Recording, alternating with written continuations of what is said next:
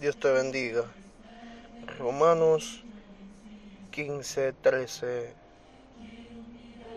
El Dios de esperanza os llene de todo gozo y paz en el creer, para que abundéis en esperanza por el poder del Espíritu Santo.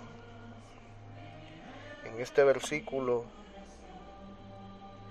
se describe de manera concisa de cómo Dios puede transformar corazones y actitudes cuando las personas confían en Jesucristo como Señor y Salvador. En lugar de estar llenos de miedo, ansiedad, frustración y estrés, ahora con el poder del Espíritu Santo, pueden caracterizarse por la esperanza, el gozo y la paz. Sin embargo, con demasiada frecuencia esas viejas emociones regresan cuando las circunstancias son difíciles.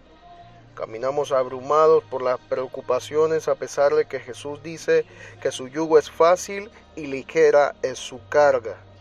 A medida que los pensamientos ansiosos y las desesperanzas se apoderan de nosotros, no solo sufrimos personalmente, sino que también dejamos de ser una luz en el mundo porque Cristo ya no refleja en nuestra vida.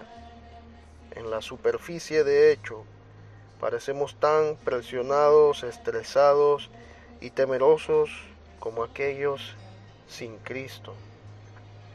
Aunque no nos regocijemos en las adversidades en sí mismas, podemos encontrar esperanza, gozo y paz al saber que nuestras dificultades no son en vano.